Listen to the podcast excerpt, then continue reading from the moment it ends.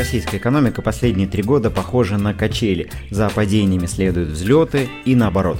Годовая инфляция скачет то вверх до 18% весной 22 то вниз до 2% в апреле 23 то снова вверх до 7,5% к началу 24 года. Банк России в декабре 23 года поднял ключевую ставку до 16%, хотя еще полгода назад она была в два раза меньше. А акции крупнейших российских компаний из индекса Мосбиржи за 23 год растут на 50%, но за 22 год падают на 40%. Когда на финансовом рынке и в экономике страны царит турбулентность, управлять финансами становится крайне сложно. Причем не только каким-то большим корпорациям и крупному бизнесу, но и нам с вами, простым потребителям. В этом выпуске я расскажу об инструментах управления личными финансами, которые использую сам, и расскажу о том, как я адаптируюсь к текущей ситуации. Однако сразу скажу, что это нельзя считать каким-то универсальным рецептом, и в любом случае каждую ситуацию нужно рассматривать индивидуально. Если я что-то упускаю, жду вас в комментариях к этому выпуску.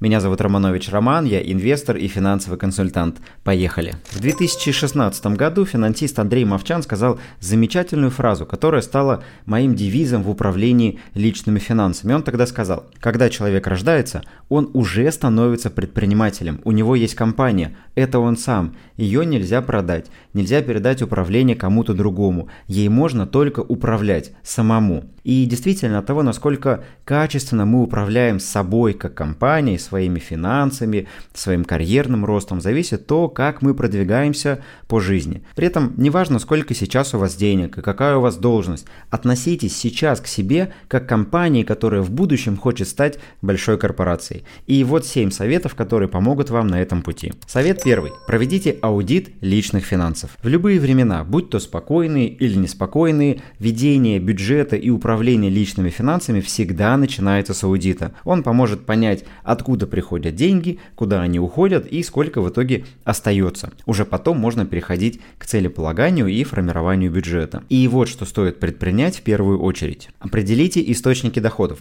Сделать это совсем несложно, если вы живете один и работаете по найму со стабильной зарплатой, которая два раза в месяц приходит вам на карточку. Но когда нужно провести аудит семейных финансов и у обоих партнеров разные источники дохода, да еще и, например, ненормированные, становится чуть сложнее. В этой ситуации нужно собрать все ваши доходы в течение года, определить их сезонность и весь этот годовой доход поделить на 12, чтобы понять средний ежемесячный размер вашего дохода. При этом знать, что у этого дохода есть определенная сезонность, которую а, в дальнейшем нужно будет обязательно учесть. Далее нужно выделить категории расходов, то есть определить то, на что вы тратите деньги. При этом важно понять не только то, куда вы тратите, но и с какой регулярностью, какие траты являются для вас постоянными, а какие переменные. Также нужно помнить о каких-то крупных единоразовых покупках в течение года, будь то оплата отпуска или оплата страховки или налог налогов. Все это важно учесть во время аудита. Далее нужно рассчитать инвестиционный потенциал.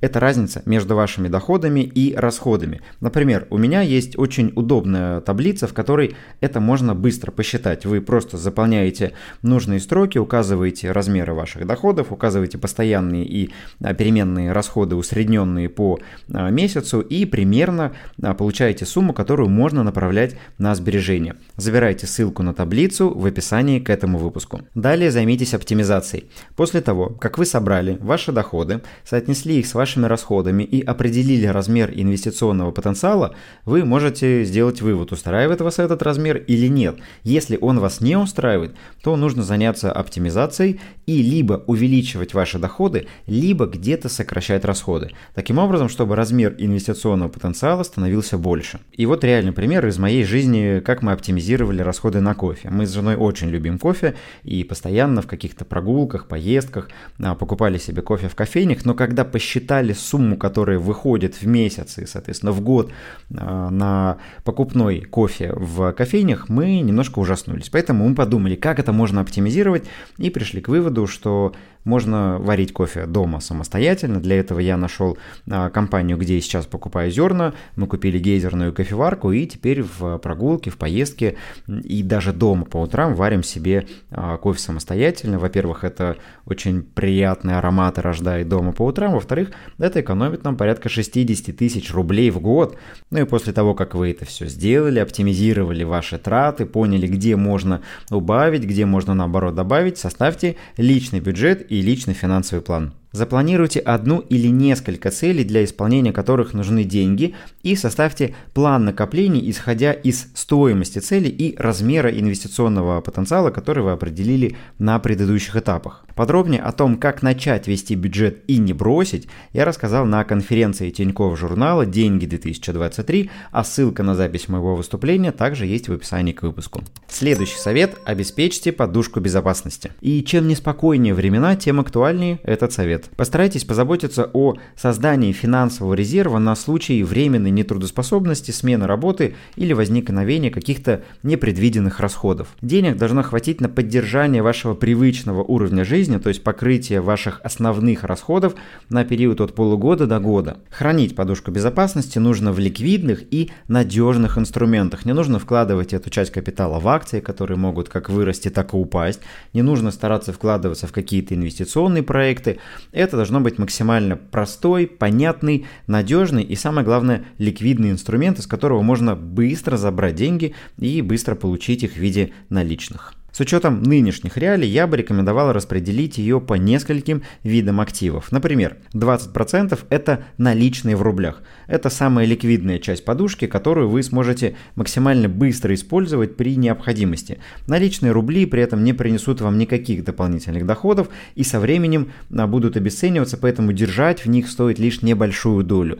А, кто-то в этой части может говорить о том, что лучше использовать а, карты с процентами на остаток и прочим, но мы говорим о каких-то сверхнепредвиденных ситуациях, э, в которых и карты могут не работать. Поэтому небольшую часть, 20%, это все-таки наличные в рублях, которые максимально быстро можно обменять на какие-то товары или услуги. 50% это банковские депозиты и накопительные счета в рублях. По ним вы будете получать доход в виде процентов, а если вдруг деньги понадобятся срочно, сможете закрыть вклад или снять э, деньги с этой карты. Причем сделать это можно будет в течение одного, максимум двух дней. При этом можно, и я рекомендую, разбить сумму на несколько депозитов на случай, если э, вам понадобится какая-то часть этой подушки, к примеру, у вас размер вот этой части подушки 500 тысяч рублей, и вам понадобилось 50 тысяч. Если вы закрываете вклад раньше срока, вы теряете все накопленные проценты. При этом вы можете разбить эти 500 тысяч, к примеру, на 5 вкладов по 100 тысяч. Если вам понадобится какая-то небольшая сумма, вы сможете закрыть один вклад и потеряете проценты только по нему, но остальные 4 вклада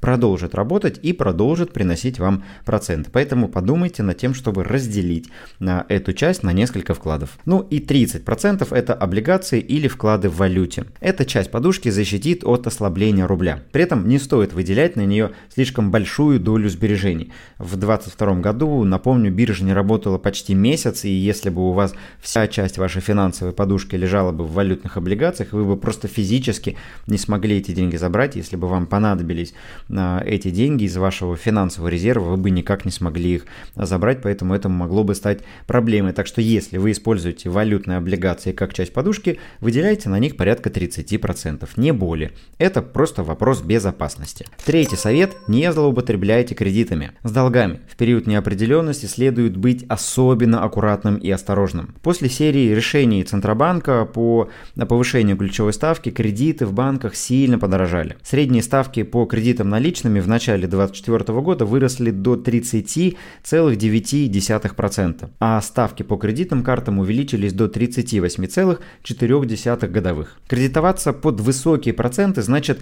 подвергать свой бюджет дополнительным рискам. Поэтому повод для такого решения должен быть очень веским. На тот случай, если у вас нет финансовой подушки и что-то произошло с вами или с вашими близкими, это допустимо. Именно поэтому нужно формировать для себя подушку, чтобы в таких ситуациях не прибегать к помощи дорогих кредитов. А вот кредиты на необязательные нежелательные траты вроде новой модели телефона или еще или отпуск, или ремонт, или свадьбу, это, к сожалению, не самое лучшее решение. И даже к такой насущной потребности, как расширение жилья, стоит подходить взвешенно. Ипотеку по рыночным программам в крупнейших банках дают уже под 17% годовых. Это я не говорю про программы льготного ипотечного кредитования, это ставка для тех, кто не попадает ни под какие льготы. И также нужно учитывать, что это все-таки очень длинные кредиты. Средний срок ипотеки превышает 20 лет, так что для такой длительной дистанции нужно тщательно рассчитать силы и предусмотреть все возможные форс-мажоры, потому что в случае, например,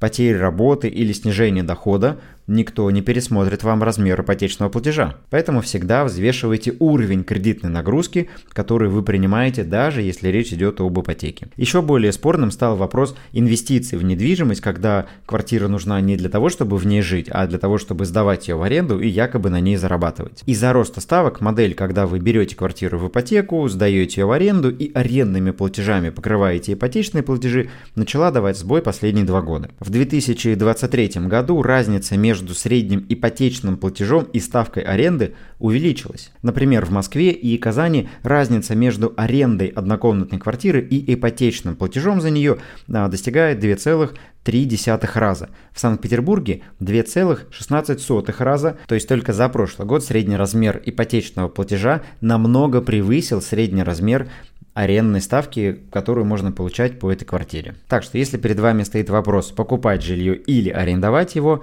Проанализируйте оба варианта с калькулятором в руках. Следующий совет – реагируйте на перемены. Рынок изменился. Нужно принять эти изменения и перестроить стратегию управления капиталом, исходя из новых реалий. Например, можно начать с пересмотра своих валютных предпочтений. Вместо привычных до 2022 года доллара и евро используйте, например, китайский юань, в котором за последние годы появилось достаточное количество инструментов. Это и вклады в юанях, и облигации в юанях. О перспективах юаня я, кстати, кстати, говорил в одном из выпусков, а ссылку на который вы также можете найти в описании. К тому же некоторые дружественные валюты тесно связаны с американским долларом, например, дирхам Объединенных Арабских Эмиратов или гонконгский доллар, на которые вы совершенно спокойно можете купить на московской бирже. И вложения в них дадут сопоставимый результат с вложением в американский доллар. Также на бирже появились валютные облигации. Я уже говорил о том, что появились облигации в юанях.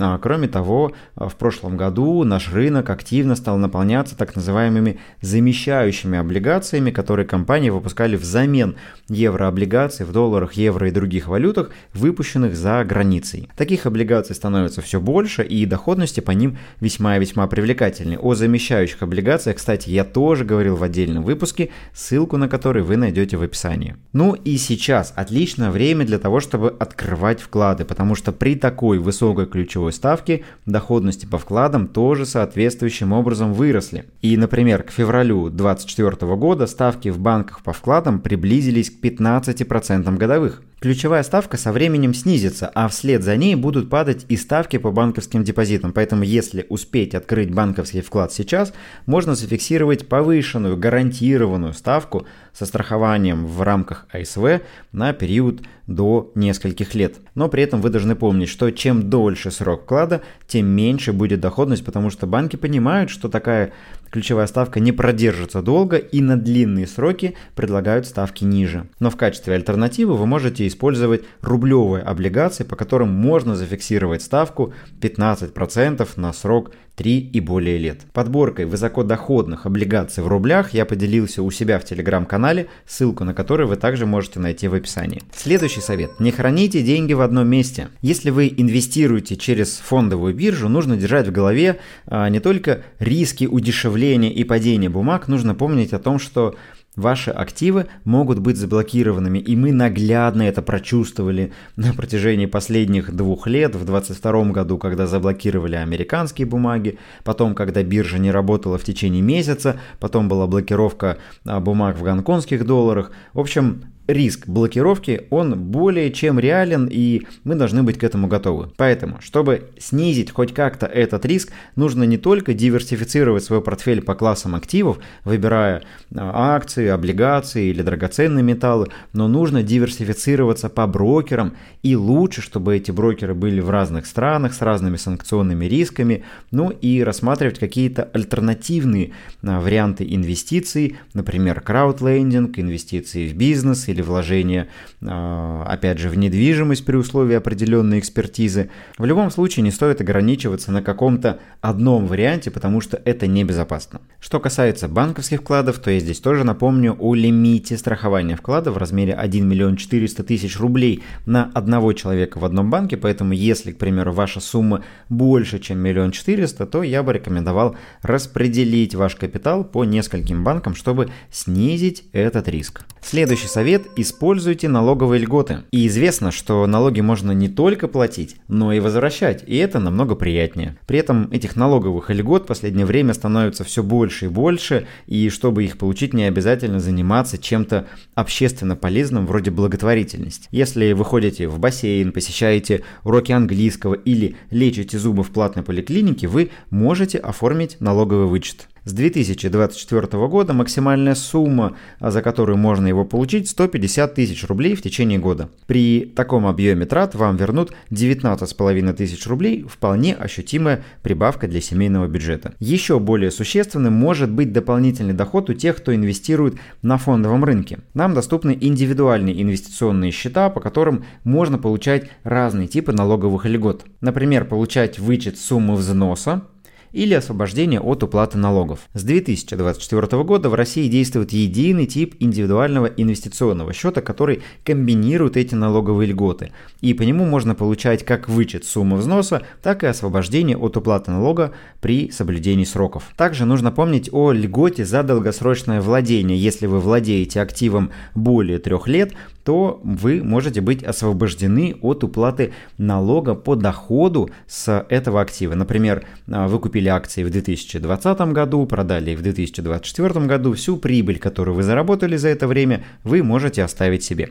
Также важно помнить, что на московской бирже есть определенная категория бумаг, которая входит в так называемый сектор э, инноваций. И вот с точки зрения налога, вот эти компании, входящие в список инновационных компаний, э, имеют льготу за долгосрочное владение не 3 года, а 1 год. Полный список таких компаний вы также можете найти по ссылке в описании к выпуску. Ну и также важно помнить про уменьшение налогооблагаемой базы за счет переноса убытка с прошлых лет. Например, если за 2022 год у вас сформировались убытки, а в 2023 году вы заработали, то вы можете прибыль 2023 года уменьшить на размер убытка, полученный в 2022 году.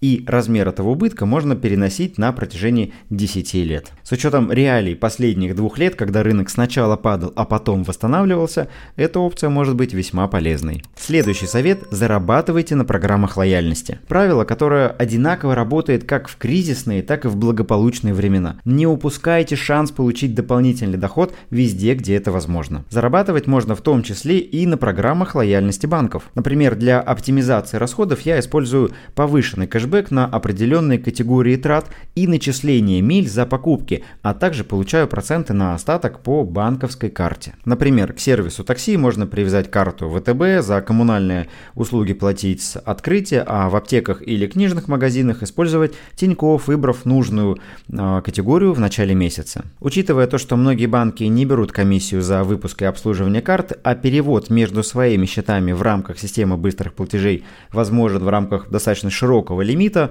э, ничто не мешает завести вам хоть с десяток этих карт, э, если это будет как-то помогать помогать вашему бюджету. Например, у меня за 2023 год на подобных программах а, набралось около 45 тысяч рублей и серебряный статус в авиакомпании S7, который дает мне определенные привилегии при перелетах. Поэтому, если вы еще не пользуетесь подобными программами, я очень рекомендую вам погрузиться в их особенность работы и найти подходящие карты для каждой категории ваших расходов. Особенно это будет актуально для тех, у кого маленький размер бюджета и сложно как-то оптимизировать свои расходы. Ну что ж, вот мы и поговорили про 7 советов, которые помогут вам улучшить положение ваших личных финансов финансов. Надеюсь, они были для вас полезными и что-то из них вы возьмете и примените к своей жизни и к управлению своими личными финансами. Поделитесь в комментариях, что для вас было новым, что для вас было интересным, и если я что-то упустил и какой-то лайфхак не осветил, тоже буду благодарен за ваши отзывы и вашу обратную связь.